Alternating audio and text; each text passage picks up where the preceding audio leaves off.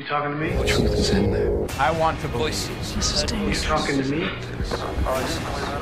Voices. Heard voices. President Kennedy died Conspiracy at theory. 1 p.m. Well, I'm the only one here. Here's Johnny. Os Illuminati podem não passar de uma boa história de ficção. Mas o facto é que, na falta de se encontrar uma melhor desculpa, atribuem-lhes a autoria de uma boa parte de acontecimentos que marcaram a nossa história. Por exemplo, Adolf Hitler teria sido escolhido pelos Illuminati com o intuito de implementar a nova ordem mundial. As teorias alegam que o plano só não funcionou porque ter-se recusado a dividir o poder com outro membro dos Illuminati. Nada mais, nada menos do que Joseph Stalin. Também Kennedy pertencia à ordem.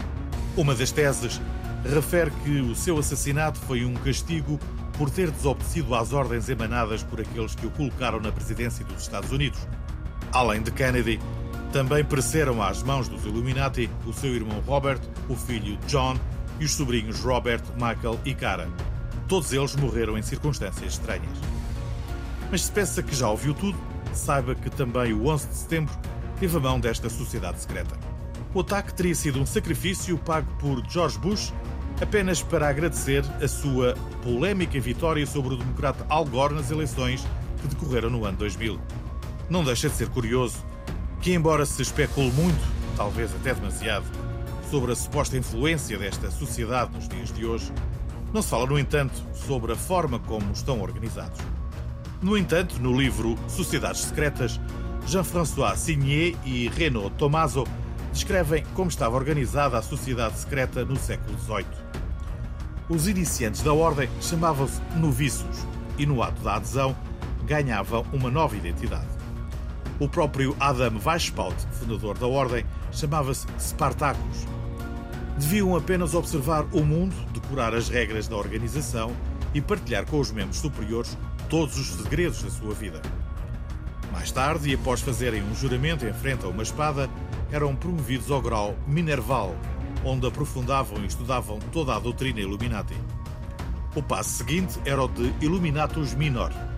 Era aqui que se iniciava o treino de técnicas secretas, como o controle da mente e a dissimulação de sentimentos.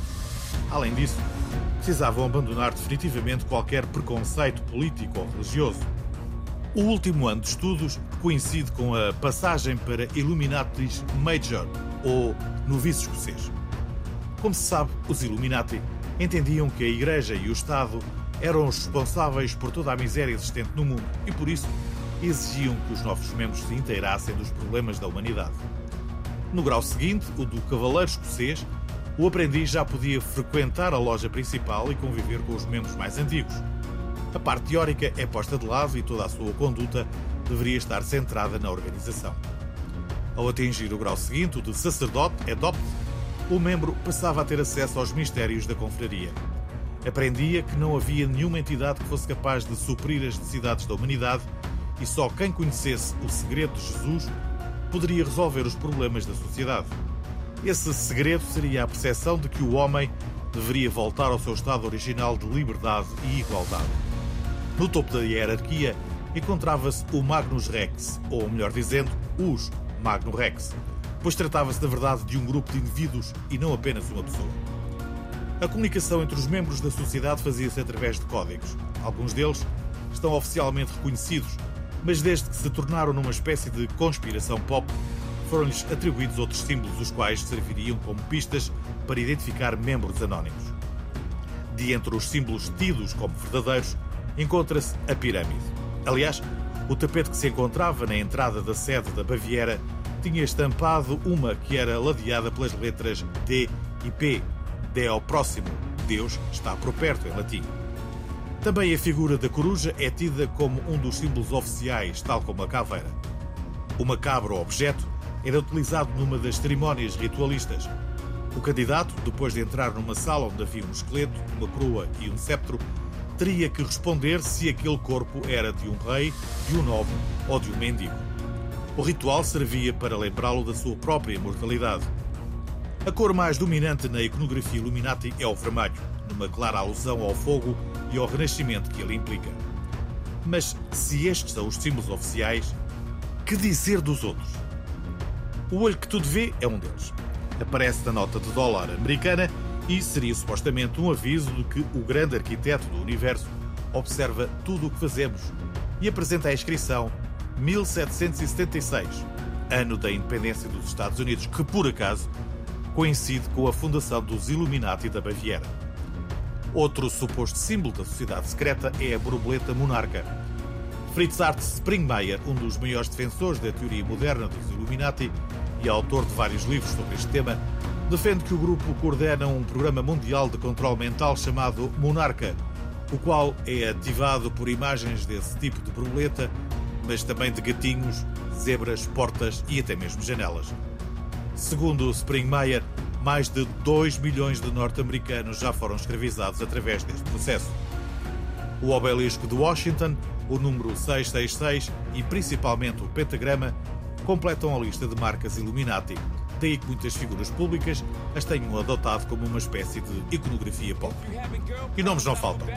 Jay-Z, por exemplo, deve o seu êxito ao facto de pertencer à organização. Será por isso que sempre que é fotografado faz um triângulo com as mãos. Já a Beyoncé, e por razões óbvias, teria casado com Jay-Z apenas para se tornar na primeira dama da nova ordem. Por outro lado, o nome da filha mais velha do casal tem muito que se lhe diga, pois Blue Ivy é na verdade uma abreviação de Born Living Under Evil, Illuminati Very Youngest, ou seja, nascida vivendo sob o mal, a jovem Illuminati.